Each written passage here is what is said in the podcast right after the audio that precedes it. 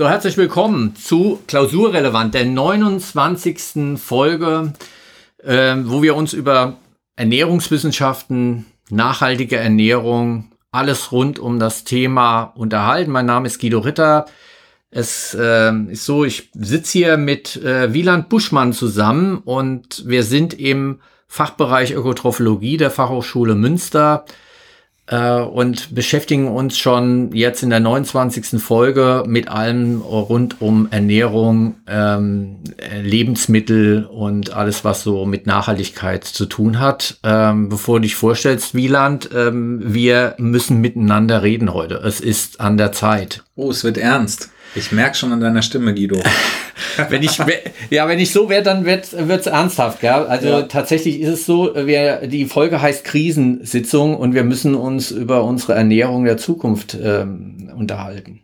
Und die Welternährung auf den Prüfstand stellen quasi. Genau, und das mhm. mache ich nicht alleine ähm, als äh, Professor für ähm, Produktentwicklung, Lebensmittelrecht und Sensorik, sondern mache das zusammen wie immer mit. Genau, mit mir, Wieland Buschmann. Ich bin Ökotrophologe, arbeite im Qualitätsmanagement hier in, in der Umgebung, in der Rösterei bei Vollmar und äh, habe wahnsinnig Freude mit dir das zu machen. Und wenn man mal überlegt, 29 Folgen, wir haben schon viel erzählt, aber es wird nicht weniger, weil es einfach auch immer mal wieder echt drängende Themen gibt. Mhm.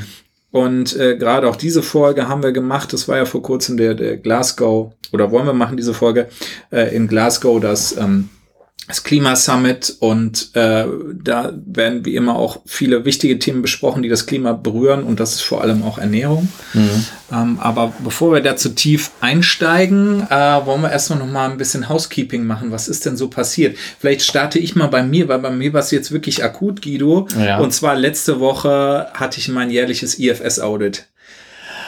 Alle oh, Jahre wieder. Und? Ja, alle Jahre wieder. Zwei Tage, zwei Tage. Es gibt einen neuen Standard, deswegen haben wir noch eine längere Auditzeit jetzt. Nicht mehr, ja. ich glaube, 13 Stunden, sondern 16 Stunden Audit. Ja. Nach neuem äh, Standard Food 7 und äh, bestanden. Yeah. Bestanden mit 93,5 Prozent wahrscheinlich. Es muss noch in Review, aber äh, so zwischen 93 und 94 Prozent haben wir. Das ist so die erste Rückmeldung, die ihr bekommt, gell? Da gibt genau. so ein, äh, nach diesen zwei Tagen setzt man sich dann nochmal zusammen und ja. äh, die Auditoren, ja, das hört sich so wie bei Hogwarts an, irgendwie. Ja, ja die Auditoren, die dann da sind, Auditoren, die ähm, geben dann schon mal eine Rückmeldung. Genau, und, und besprechen halt eben auch die Mängel. Es gibt immer Mängel, ein Auditor ja. muss immer was finden. Kein Betrieb ist perfekt und kriegt 100 Prozent. Ähm, was es gibt, ist Higher Level. Das sind 97 Prozent, so in ja. die Richtung. Ab 95 hoch ist Higher Level. Waren wir immer. Also ja. wir haben uns erstmal verschlechtert in diesem Jahr. Aber das ist tatsächlich das, was die Standard-Ersteller ähm, oder Standardgeber ähm, wollten. Die wollten nämlich die ganzen Betriebe, mhm. die immer Higher Level äh, äh, ähm, äh, zertifiziert waren in den letzten Jahren, mal so ein bisschen wieder erden. Mhm. So nach dem Motto, jetzt gibt's neue Anforderungen, andere verschwinden.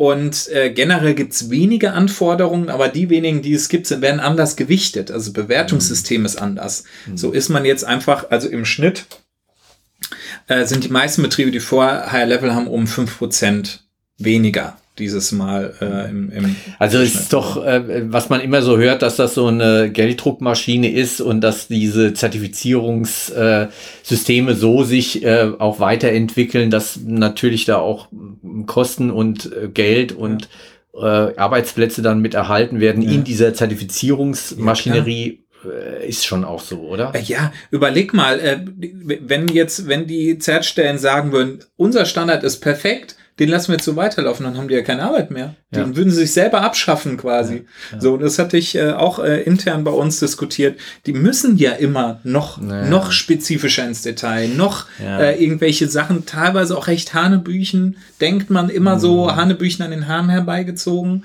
Ähm, na gut, aber, aber man lernt natürlich ja. auch eine ganze Menge, glaube ich, so ähm, immer mal wieder. Also mhm. so hatte ich es ja jetzt im Fall bei unseren Zertifizierungen damals in der in der Lebensmittelindustrie, als ich da unterwegs war, ähm, so für mich so wahrgenommen, wenn da Auditorinnen gekommen sind, dass dann doch immer noch mal auch, ja, man auf Dinge mal wieder gekommen ist, äh, die man vielleicht vorher gar nicht so im Blick gehabt hatte. Ja. Also Und ganz ohne, ohne, ohne Nutzen ist es auch nicht. Ja, und, und vor allem, also unser Auditor war, wollte uns bei vielen Sachen auch echt weiterhelfen und sagten, ich möchte Ja. euch auch helfen mit eurer Effizienz. Ne? ja. Das Führen von Störlisten und das Auswerten kann im besten Fall dazu sorgen, dass man weiß, okay, wie oft muss ich meine Maschine warten, dass sie länger durchläuft, Ja. ich geringere Ausfallzeiten habe und das ist effizienter ist für mich. Ja. So, ne? Das ist im ersten Moment viel Arbeit erstmal. Ja. Ne? Aber wenn man sowas halt dauerhaft implementieren kann, dann kann es wirklich auch, auch einen starken Nutzen dann entfalten irgendwie. Ja. Ne? Aber Waren da jetzt ähm, ähm, auch Ökotrophologinnen mit dabei gewesen, die da, kriegt man da was mit, wie die, wie die Ausbildung von diesen Zertifizierern auch ist? Oder? Also wir haben, wir haben Auditoren, die sind, also wir haben zwei Auditoren, die sind schon sehr lange dabei vom TÜV Mhm. Süd, aber man merkt schon, die haben echt Nachwuchsprobleme. Ah. Also die Auditoren haben echt Nachwuchsprobleme, äh, ähm, Leute zu finden und vor allem auch die verschiedenen Scopes. Also Scopes sind ja, Mhm. wonach darf ein Auditor dann Betriebe überhaupt überprüfen. Und den Scope Kaffee haben zum Beispiel beim TÜV Süd gar nicht so viele. Mhm. Das heißt, es gibt nur noch eine begrenzte Anzahl, die das kann. Wenn die dann irgendwann mal in die Rente gehen, dann wird's so ein bisschen eng. Dann muss man vielleicht manchmal sogar auch die Mhm. Zertstellen wechseln, wenn die, äh, wenn die niemanden mehr haben äh, zur Verfügung. Wäre aber auch eine, oder ist doch auch ein Berufsfeld für ähm, Ökotrophologinnen, oder? Absolut. Absolut. Ja, ich meine, ist krisensicher, weil also zertifiziert wird wahrscheinlich Ja. auch noch in, in 50 Jahren. Genau. Man, man kann entweder das als ein externer Auditor sein oder halt eben uns unterstützen. Zum Beispiel, wir arbeiten jetzt mit dem Analyselabor Wessling zusammen. Da haben wir echt einen tollen äh, Beratungspartner dabei, den Herrn Mantei. Der ist Ökotrophologe, der ist Bäcker, Ja. äh, Bachelor-Ökotrophologe und leitet dort die Abteilung für Bera- IFS-Beratung. Ne? Ja. Und der macht unsere internen Audits zum Beispiel immer. Ne? Also das ist quasi, der macht alles, was der externe auch macht, ohne uns äh, quasi wirklich tief runter zu bewerten, sondern der unterstützt uns und hilft uns wirklich dabei. Ne? Also da ist man dann nicht der Böse, sondern da hilft man wirklich den Unternehmen auch damit. Also, ne? Ja, das ist ja der, der Idealfall sozusagen, ja. ja. spannend, da hast du ja was erreicht hier. Da können Ja. wir äh, nachher, wenn wir mit der Folge durch sind, dann nochmal anstoßen. Genau. Äh, was hat sich sonst noch getan? Tatsächlich äh, haben wir bei uns äh, im Institut für nachhaltige Ernährung ein, eine Studie abgeschlossen, an der wir jetzt ein halbes Jahr gearbeitet haben. Die heißt NRW ist besser. Und da geht es also im Auftrag der m, Landtagsfraktion der Grünen, die uns den Auftrag gegeben haben, mal äh, Bestandsaufnahme zu machen zu Ernährungsbildung, Verpflegung äh, und dem Potenzial, was kann eine Landesregierung oder Landespolitik denn an Möglichkeiten zur Verbesserung unserer Ernährung in NRW denn überhaupt beitragen. Und äh, das haben wir sowohl äh, analysiert, aber auch bewertet und Maßnahmen dann auch empfohlen, die vielleicht ähm, irgendwann äh, von äh, einer Landesregierung ähm, Regierung auch mal aufgenommen werden und vielleicht auch umgesetzt werden. Und da geht es sehr stark in Richtung ja, Ernährungsbildung. Ähm, da haben wir Lücken. Auch da ist wieder die Menschen machen's. Ja, die Menschen sind entscheidend für das, was wir auch essen. Ähm, das heißt, äh, Ausbildungsberufe, aber auch die, die die Ausbildung machen, die Lehrerinnen, Lehrer, ähm, da fehlt es an Systematik häufig auch in der Ausbildung, weil das dann nicht so ganz äh, durchgängig überall zu finden ist in den Ausbildungsgängen, ähm, was Ernährung und gesunde Ernährung, nachhaltige Ernährung auch angeht. Bei den Kitas fängt's an, auch dass mit den Kindern zusammen überhaupt gekocht werden kann. Also die Ausstattung der, der Kitas, äh, um überhaupt frische Verpflegung herzustellen. Es wird also viel zu wenig frisch gekocht. Es wird immer noch viel zu viel ähm, Fleisch- und Wurstwaren in die Ernährung mit eingebaut. Ähm, und äh, das sind alles so, so Dinge, äh, wo dringend was zu ändern ist, wenn wir mh, es ernst nehmen wollen, dass Ernährung wirklich Dreh- und Angelpunkt für gutes Leben und äh, auch eine gerechte und, und faire äh, und umweltorientierte ähm, Zukunft auch darstellt.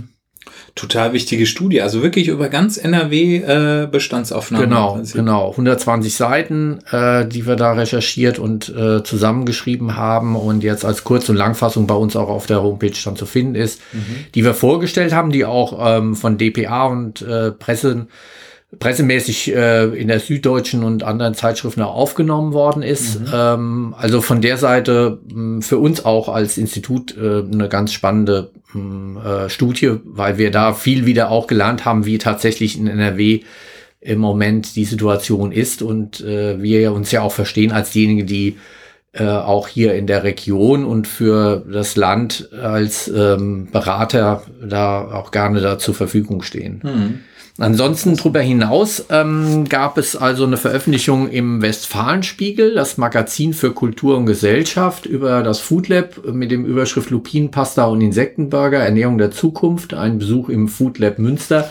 Und da bist du auch erwähnt. Cool. Da bist du auch erwähnt. Schön. Deshalb habe ich dir den Artikel mitgebracht. Ja. Äh, die Studierenden Jolene Malzahn und äh, Wieland Buschmann halten einen Check über 10.000 Euro in den Händen. Es ging um eure Energiebällchen und äh, euer Projekt ist sozusagen auch da drin verewigt. Fand cool. ich ganz, ja. ganz nett und mich. deshalb habe ich dir da nochmal ein, ein ähm, Belegexemplar sozusagen auch mitgebracht. Mhm. Ähm, darüber hinaus war ich auch noch mal unterwegs gewesen. Ich war auf äh, Dienstreise in München und habe oh. dort ähm, in eine Kantine reingeschaut. Äh, auch da noch mal äh, Gemeinschaftsverpflegung, ähm, ungefähr 200, 300 Essen am Tag und äh, die da produziert werden. Und äh, war auch die Fragestellung, ähm, auf was müssen wir achten, mhm. um äh, nachhaltig in, in Zukunft uns zu entwickeln war mal wieder ganz nett, auch äh, vor Ort sozusagen mhm. mal in die Küche auch wieder reinzuschauen ja. und zu gucken. Und äh, bei denen hängt vieles an der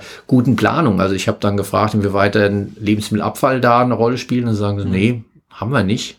Aber und super. ich dann so, wie habt ihr nicht? Ja.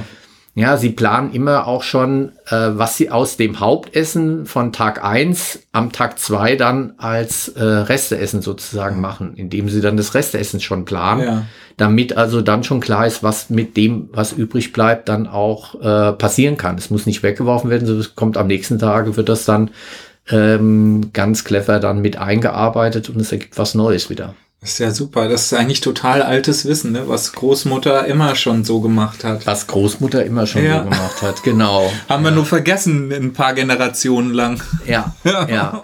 Und das, was wir vergessen haben, hat auch eine andere Rolle noch gespielt. Ich war, wenn du hinter dich schaust, ähm, an dem Plakat, ich bin das Brot. Mhm. Ich war in, äh, auch äh, gleichzeitig noch in München in der Pasinger Fabrik gewesen. Das ist so ein Kultur, äh, Betrieb dort und die haben eine Veranstaltung zum Zukunft des Brotes ausgerichtet. Mhm.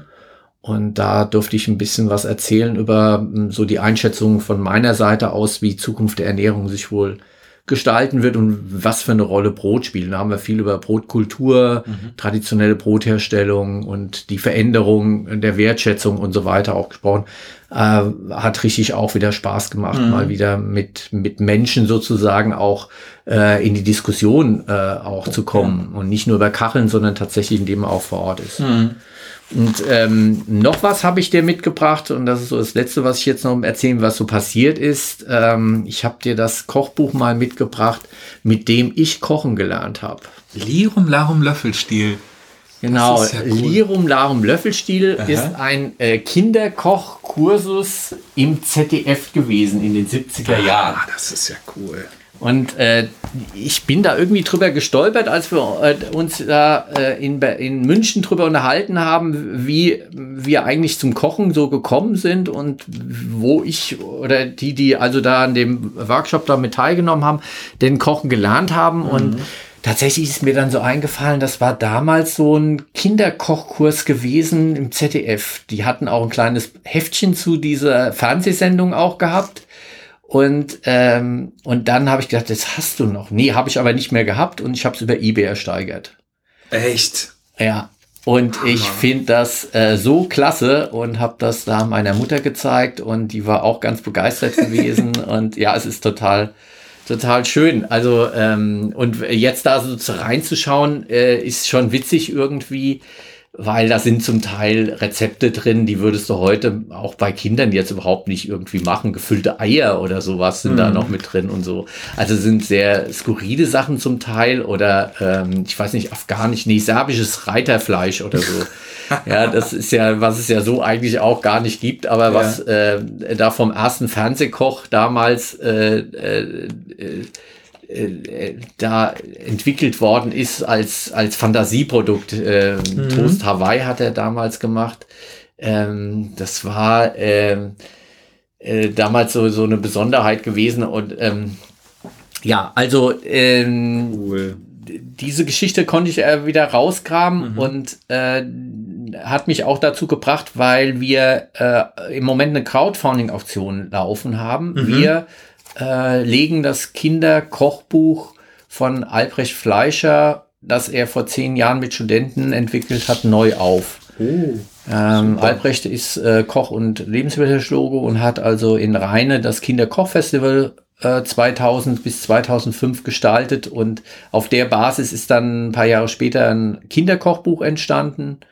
Und dieses Kinderkochbuch ist jetzt zehn Jahre alt, ist auch vergriffen. Wir haben keine mhm. Exemplare mehr und haben wir gesagt, komm, das können wir neu auflegen. Und haben bei der Gelegenheit halt einfach gemerkt, dass es sich doch in den letzten zehn Jahren äh, einiges geändert hat mit Blick auf, äh, was sollten Kinder eigentlich auch wissen mhm. zum Thema Kochen. Äh, wir haben über den Tellerrand geschaut und sind nach äh, in die Schweiz gegangen. Dort gibt es Green äh, Topf. Das ist ein Kinderkochbuch, liegt vor dir.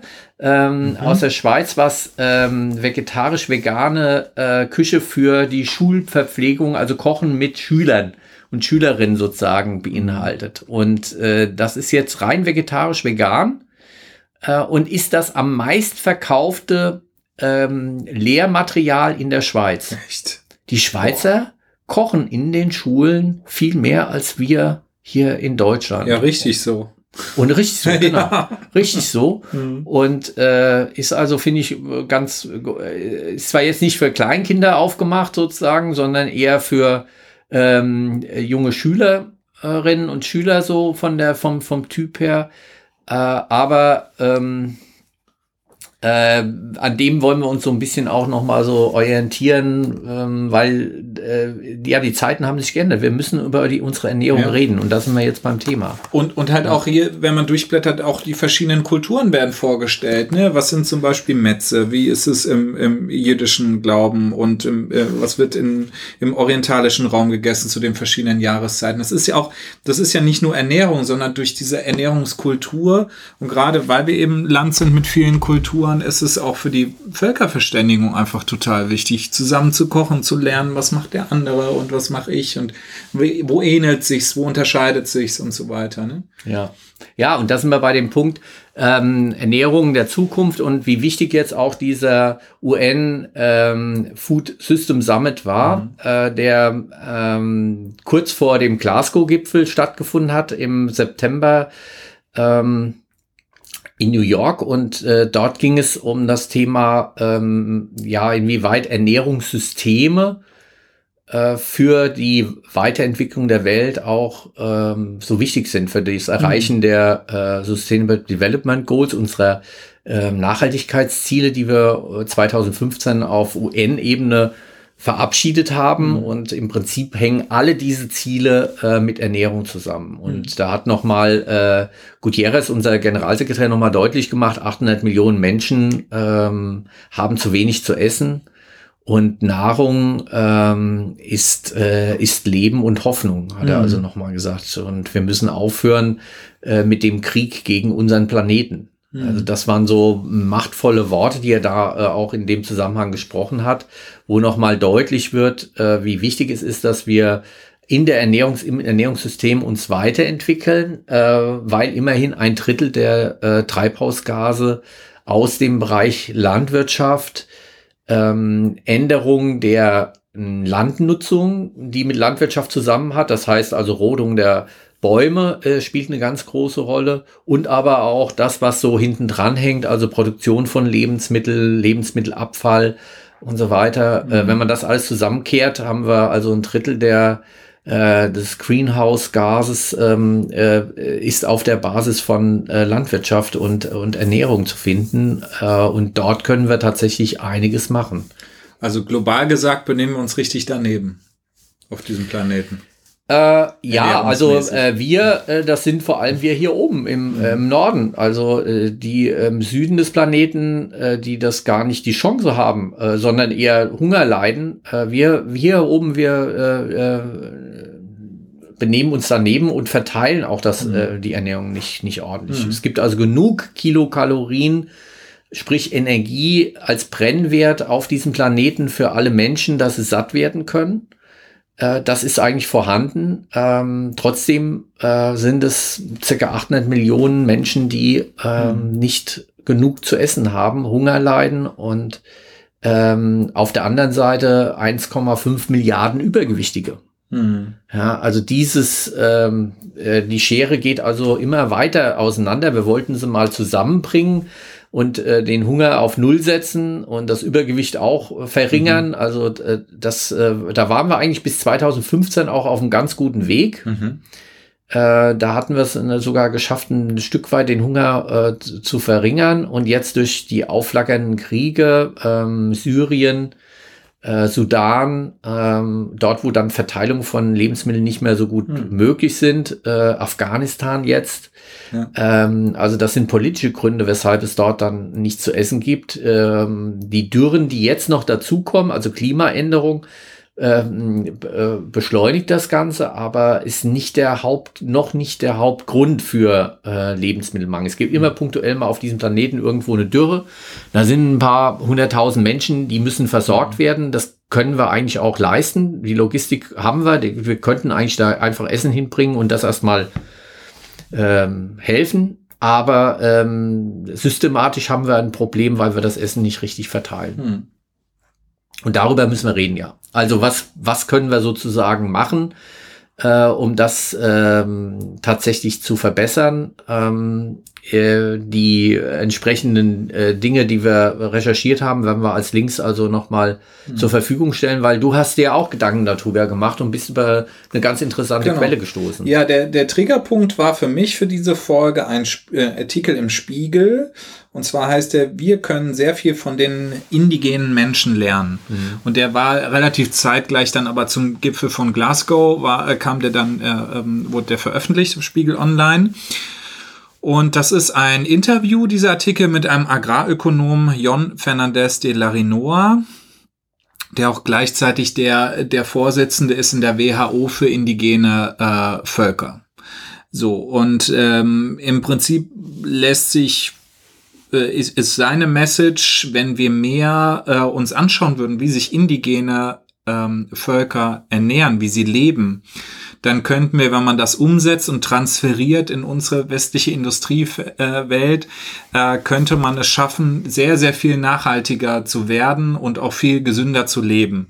Und im Prinzip die zwei Hauptaussagen sind äh, von ihm, was Indigene anders machen, ist, sie zerstören natürlich Ressourcen nicht äh, und sie überfordern das Ökosystem nicht durch ihre Ernährungsweisen. Und das ist halt eben genau das, was bei uns aktuell falsch läuft. Und ähm, für ihn sind so die die die eine Sache, die eine Sache ist nicht, dass äh, indigene Völker sich nachhaltiger generell mit der Umwelt äh, äh, befassen, sondern dass auch ähm, deren Strukturen wesentlich resilienter sind gegen äh, Klima äh, klimabedingte äh, Veränderungen der Umgebung. So dadurch, dass sie halt immer nur so viel der Umgebung entnehmen, wie sie brauchen und nichts lagern und nichts anhäufen, mhm. so, ne? sondern es wird im Prinzip im Kollektiv verteilt, so dass jeder satt wird mhm. und dass jeder genug bekommt. Und natürlich spielte auf einer anderen Seite auch ähm, ein, ein spiritueller Gedanke mit rein, dass alles zusammenhängt. Jeder, jedes Wesen, auch Pflanzen und Steine und Tiere haben äh, Energien und verdienen aber auch Respekt. Mhm. So, ne? Und der Respekt äußert sich auch in dem Moment, dass äh, in, bei den indigenen Völkern nichts weggeworfen wird. Dass mhm. es keine Lebensmittelverschwendung wird. Alles wird benutzt. Mhm. Alles wird verwendet, äh, weil es halt eben nur so aufgeteilt wird, also nur so verteilt wird, dass wirklich jeder das äh, hat, was er braucht äh, und das andere nicht angehäuft wird und man das in der Natur belässt, sodass sich die Natur dann eben auch erholen kann, wenn mal weniger Bedarfe sind. Und was eine ganz wichtige Sache dort auch ist, ist die Saisonalität. Mhm. Oder den Kalender der Natur richtig zu lesen und mhm. mit, mit ihm zu arbeiten.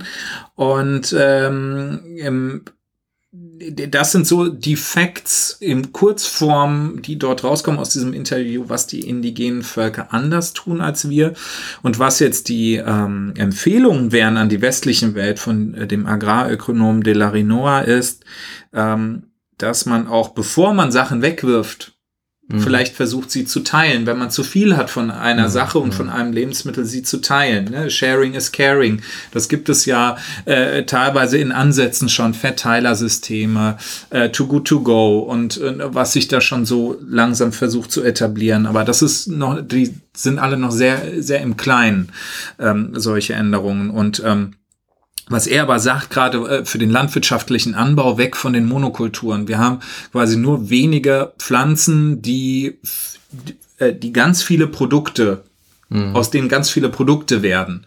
Und ähm, die Sache ist, wenn wir wieder mehr Vielfalt haben nach ihm, wenn wir wieder mehr Vielfalt haben, dann äh, kommen wir weg von den Monokulturen. Unser Essen wird sich verändern, unser Essen wird nachhaltiger, saisonaler wieder werden und ähm, gesünder letztendlich auch. Und der wichtigste Punkt, den fand ich auch so für uns wichtig oder unsere, unsere Arbeit auch wichtig, für ihn sind unter anderem Köche der absolute Schlüssel, was mhm. zu ändern an diesem System, auch wegzukommen von diesen eingefahrenen, immer gleichen, immer auch qualitätsnormierten Lebensmitteln hin zu, ähm, wie kann man äh, diesen Input halt beispielsweise aus indigenen Kulturen wie, äh, wie zum Beispiel jetzt Quinoa, mhm. was eigentlich all, arme Leute essen war in, mhm. äh, in der Andenregion, was jetzt hier zum Superfood geworden ist in, in der westlichen Welt, weil man anfängt damit Bowls zu machen, weil die schön aussehen und äh, weil, weil man sich auf einmal damit beschäftigt, ja, was sind da für wichtige Stoffe, Ballaststoffe, Vitamine, Mineralien drin, mhm. äh, die mir gut tun können. So, dass Köche ein Schlüssel sind, um mit Lebensmitteln eben anders umzugehen, kreativ zu sein und letztendlich uns äh, es auch schmackhaft äh, zu machen, äh, sich mit anderen Sachen zu beschäftigen, als immer wieder die gleichen äh, gewohnten, äh, eingefahrenen äh, Lebensmittelstrukturen. Ja, spannend. Also ich, ich sehe da so ein paar Ansätze. Punkt eins, ähm, dieser Gipfel, der in ähm, New York stattgefunden hat, der UN, UN, Food System Summit, der sich also um Ernährungssysteme gekümmert hat, wurde äh, stark angegriffen ähm, von den ähm, NGOs, die mh, mm, sich mit mh, mm, dem Thema äh, eine Welt auch beschäftigen. Also sie sagen, es ist ganz stark geprägt, äh, die UN und die Aktivitäten dort, äh, von dem, dass die reichen Länder jetzt plötzlich merken, oh hoppla, ähm, durch den Klimawandel äh, haben wir ja jetzt auch ein Problem in, mit unserer Überflussgesellschaft. Mhm. Wie können wir bei unserer Überflussgesellschaft bleiben, in Anführungsstrichen? Mhm. Also sehr überspitzt gesagt. Ja. Also es wurde stark kritisiert, dass die Länder des Südens äh, hier großteils äh, bei der Vorbereitung des Gipfels ausgeschlossen waren, auch nicht äh, zu Wort gekommen sind und äh, Lebensmittelkonzerne und große Länder sozusagen da das Ganze geprägt haben. Mhm. Und äh, da ist auch was dran, ähm, dass also hier ähm, äh, das zwar jetzt auf die Tagesordnung kommt, dass wir uns über die Ernährung Gedanken machen müssen, aber das ähm, äh, ähnlich wie, wie jetzt mit, mit der Covid- äh, und Corona-Diskussion äh, wenig an die Länder gedacht wird, die im Moment keine äh, Versorgung haben und äh, da im Prinzip auch allein gelassen werden. Und so ist es im Moment leider auch, was die Ernährungssysteme angeht. Deshalb ist der Ansatz, wie kriegen wir vor allem auch die indigenen Bef äh, Bevölkerung gesichert, die eigentlich noch im Einklang mit der Natur leben und was können wir von denen lernen? Um es zu uns sozusagen auch zu übertragen, weil viele Lösungsansätze ja dort auch drinstecken. Ähm, ein extrem interessanter Ansatz, aber auch einen, der unser Ernährungssystem komplett umsetzt, um, umwandeln würde. Mhm. Also es ist ja eigentlich nichts ganz Neues, Permakultur, also sprich also auch hier mit äh, Mischkulturen äh, zu leben, ähm, was äh, gegenüber Schädlingen das Ganze resilienter dann macht, auch mhm. äh, vom, vom Anbau her, ist äh, nicht in unseren ähm, Agrar äh, Wissenschaften verankert, dass dort das bäuerliche Betriebe das lernen bei uns. Mhm. So als, als, äh, sondern es wird die Monokultur wird als Gott gegeben sozusagen, als das effizienteste hingestellt. Aber wenn man mal genau hinguckt, muss man nicht nur über Effizienz als Strategie in der Nachhaltigkeit reden, sondern auch über Ökoeffizienz. Also inwieweit ist das im Einklang, damit also auch das Arten sterben oder umgedreht positiv aussieht, die Biodiversität erhalten bleibt. Und das äh, schaffen wir tatsächlich, indem wir auf die, auf die äh, indigenen Bevölkerung gucken. Ich habe da äh, unabhängig von dir tatsächlich auch ein Projekt rausgefunden für mich, äh, was ich als Beispiel heute mit reinbringen wollte. Äh, The Orana Foundation. Das ist also eine ähm, Stiftung in Australien, die sich speziell mit der ähm, Bildung von einer indigenen Food-Industrie beschäftigt als Vision. Also wie kann Australien mh, als Land davon profitieren? Und zwar nicht nur die äh, Bevölkerung der Weißen dort in Anführungsstrichen, sondern tatsächlich auch äh, alle äh, in dem System davon mhm. profitieren, dass es ähm, so viel Know-how gibt zu dem Thema, was man mit äh, wilden Kräutern und ähm, Pflanzen in der Natur machen kann. Also wieder das Lernen dessen, was wir ähm, in unserer Umgebung haben und ähm, inwieweit können da auch alle davon profitieren und wie weit könnte man so eine Art mh, mm, ja Nutzung äh, auch ähm, davon ableiten. Es ist natürlich mh, mm, da ist man vielleicht hinhergerissen, weil es dann Industrie, industrielle Ver Ab äh, Fertigung äh, natürlich auch eine Art von System ist, was ähm, äh, über Technologie und Effizienz auch ähm, immer die gefährliche Form der Ausnutzung auch mit beinhaltet. Ja, also nicht nur genutzt wird, sondern am Ende auch ähm, schon die Gefahr besteht, dass wenige dann ausnutzen und viele davon nicht äh, profitieren. Mhm. Ja, äh, und ähm, auf der anderen Seite ist es natürlich schon so, dass wir gucken müssen, wir sind halt äh, nur noch 28 Ernten, dann sind wir 10 Milliarden Menschen und äh, da müssen wir alle Formen aus meiner Sicht dessen, was mhm. möglich ist, äh, um effizienter zu werden, um vielfältiger zu werden und das Ganze aber im Einklang mit der Natur äh, ausprobieren, nutzen und äh, versuchen zu, ähm, äh, zu, was was hilft, muss man dann angehen. Mhm. Und äh, und spannend ist, dass ähm, dieses Projekt äh, und dieses von der ähm, von der australischen Regierung auch mit äh, 1,25 Millionen australischen äh, Dollar ähm, unterstützte Projekt der Orana Foundation von einem Koch mhm. äh, gegründet worden ist. Mhm. Und von einem Restaurant, in dem sozusagen diese Speisen der Wildkräuter der indigenen Bevölkerung auch umgesetzt wird, äh, sodass äh, ich dir schon recht gebe, dass Köche und Köchin ähm, schon auch ein Schlüssel auch mhm. äh, zu Innovation, zu ähm, nachhaltiger Ernährung äh, und ähm, Vorbild auch sozusagen auch sein können. Und dass wir da an, natürlich dann auch in der Ausbildung auch nochmal ganz anders rangehen müssen, äh, damit die überhaupt befähigt sind, das auch so mhm. zu leben und umzusetzen. Ja, das ist auf der einen Seite aber genau halt eben auch für solche Sachen, wie du mir mit Lirum Larum Löffelstiel oder Green Topf aus der Schweiz, so, ne, das sind ja, das sind solche Brücken, wo Köche mit mit der jungen heranwachsenden Generation zusammen halt eben über, über dieses, äh, über auch den Spaß und die Freude am Kochen und am, am mhm. selber, äh, am selber gestalten und am Ausprobieren halt eben wecken können. Mhm. So, ne? Und das ist auch unser Thema, wo wir fast jede, jede Folge oder jede zweite Folge drauf kommen, ne? Die, die äh, Bildung in der, ähm, äh, also in, in der Erziehung der, der neuen Generation oder Kinder, die da ganz stark auch wichtig ist und wo, glaube ich, Köche eben als Brücke viel mehr eingebaut werden müssen. Es mhm. müssten nicht in erster Linie Pädagogen sein, die ein bisschen was vom Kochen verstehen, sondern eigentlich Köche die äh, mit Kindern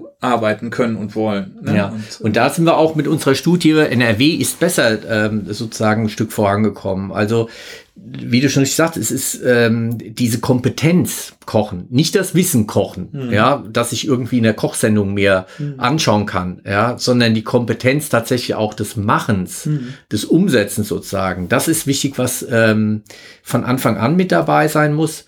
Und wo wir auch gesehen haben, ist, wie kriegen wir das umgesetzt? Das heißt, es muss in die Schulen, es muss in die Kitas, damit wir es hinkriegen. Und äh, wir haben mit äh, in unserem im Laufe der Studie nicht nur Daten erhoben, sondern auch Interviews geführt mit Menschen, die also vor Ort ähm, äh, Ernährung umsetzen im Moment in NRW. An verschiedenen Stellen, ob das in Schulen ist oder ob das äh, ähm, engagierte äh, Bürgerbewegungen wie Ernährungsräte oder ähnlich sind hm. äh, und äh, sind immer wieder drauf gekommen. Also es hat ähm, schon auch mit dazu zu tun, dass äh, Netzwerke entstehen. Also dass eine Schule auch einen Landwirt findet, der äh, sie mit regionalen Lebensmitteln und sessionalen Lebensmitteln auch versorgen kann.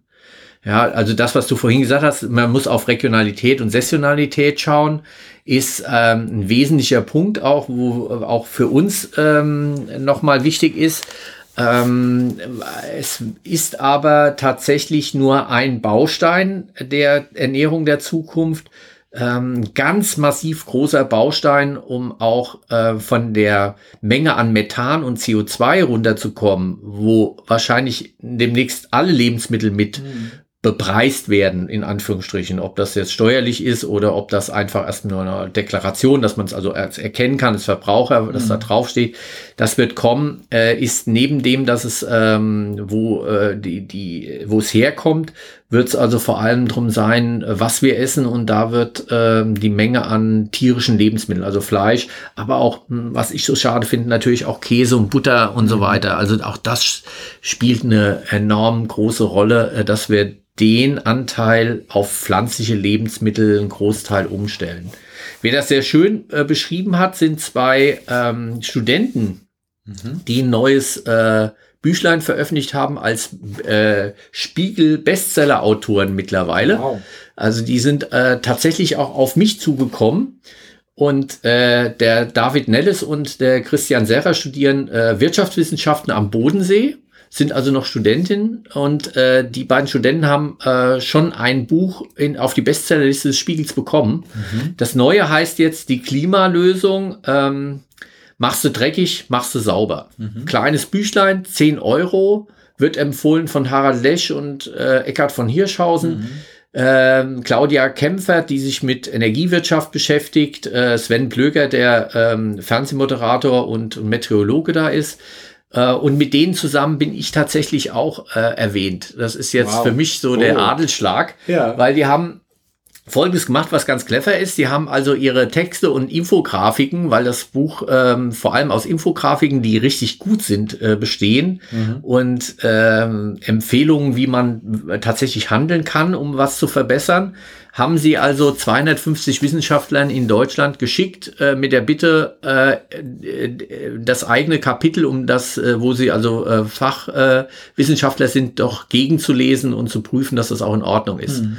Und äh, so sind sie auch auf mich gekommen und haben also auch mich angefragt im Sommer, ob ich da mal über das Thema Lebensmittelabfallvermeidung und so mhm. weiter drüber äh, schaue und Ernährung der Zukunft und habe das gegengelesen und da noch ein bisschen was, also es war schon gut recherchiert, mhm. also das muss man sagen. Es war nicht viel, was ich da jetzt irgendwie korrigieren musste, aber ähm, es war spannend zu sehen, wie sie das verdichtet haben mhm. und wie gut die Infografiken sind. Und dieses Büchlein gibt's jetzt für 10 Euro zu kaufen.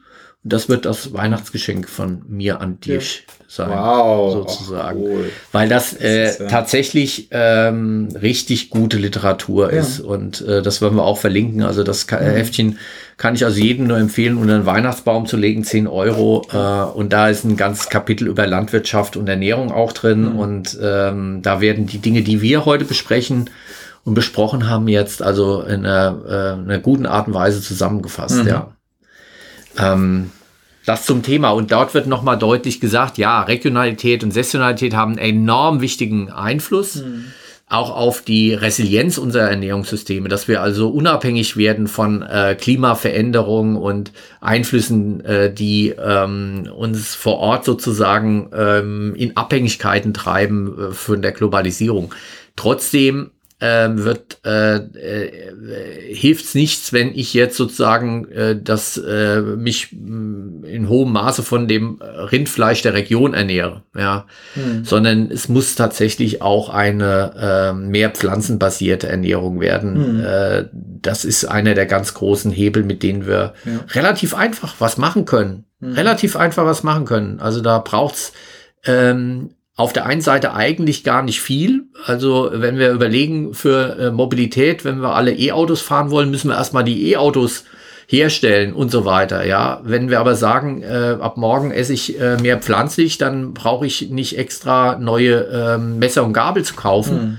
sondern ich kann im Prinzip morgen schon damit loslegen. Ja.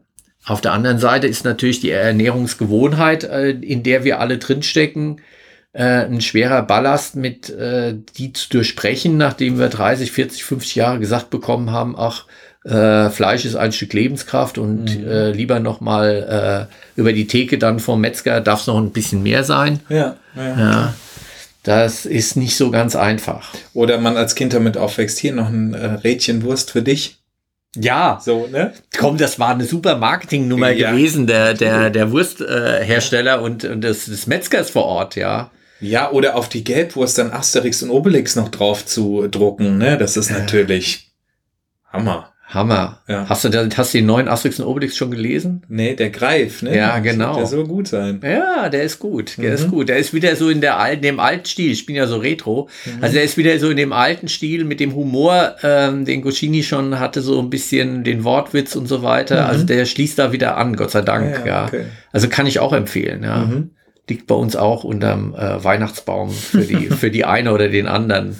Jetzt habe ich schon gespoilert, okay. Ja. Ja, aber ähm, apropos, wir müssen uns ja auch Gedanken machen über die Weihnachtsfolge. Stimmt, wir wollen ja auch unseren Hörerinnen und Hörern, äh, also euch draußen, äh, auch ein bisschen was unter den Weihnachtsbaum legen. Das wollen wir noch schaffen vor ja. Weihnachten und äh, mit der 30. Folge dann auch abschließen. Äh, das haben wir vor, das werden wir auch machen, äh, weil ich mich gern auch noch mal mit dir treffe, äh, Wieland. Ja, das wird das Fall. noch mal. Ich habe sogar noch eine Idee. Ähm, soll ich mal sagen? Die ja. ist, ähm, es hätte einen Doppelnutzen für dich und mich. Na, jetzt rück raus. Wir, wir sitzen ja seit jeher im Genusstempel. Ja. Und der Genusstempel ist ganz schön voll.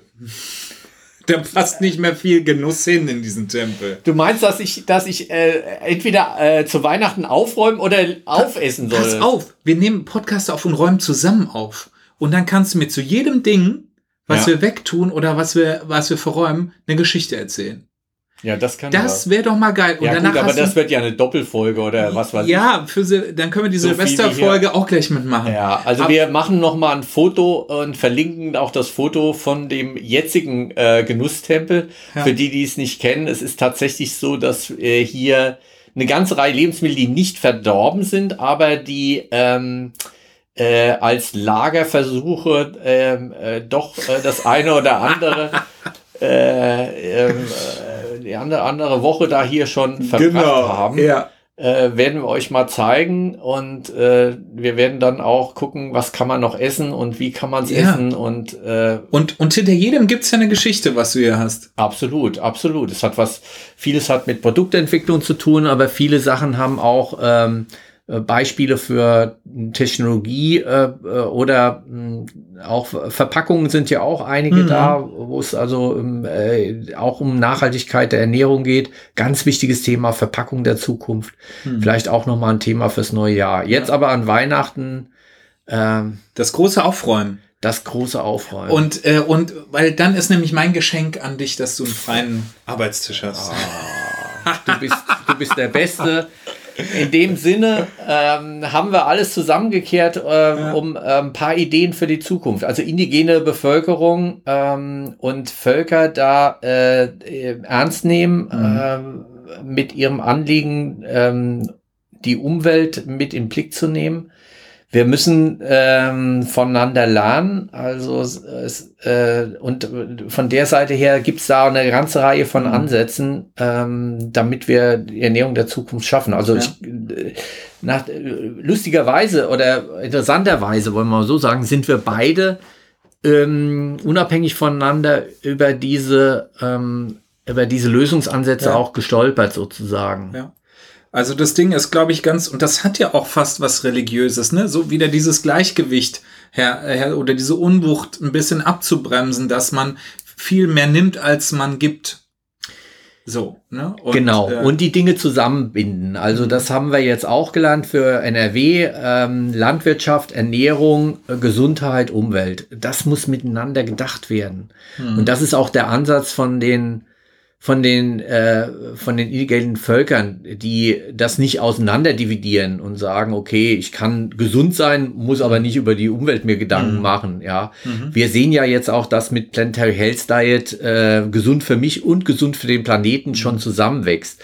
Dass äh, da aber auch noch Tierwohl mit dazu gehört was man nicht einfach äh, getrennt denken mhm. kann, dass da auch äh, Landwirtschaft und äh, Biodiversität mit dazugehört und, mhm. und so. Das ist äh, etwas, was wir bisher äh, sowohl politisch noch nicht denken, als auch für uns als Menschen sozusagen mhm. noch nicht umgesetzt haben. Also deshalb sehr gespannt, ähm, was wir da vielleicht auch noch an Empfehlungen und sonstigen Dingen machen. Wir verlinken alles. Wer ansonsten noch Ideen hat, klausurrelevant.fhmünster.de äh, schickt uns eure Kommentare oder auch eure Vorschläge für noch andere Themen in unseren Folgen mhm. und dann machen wir es mal rund. Super. Also bis zum nächsten Mal. Bis Weihnachten, ja. nee, davor noch, ja. ja das große Aufräumen. Tschüss.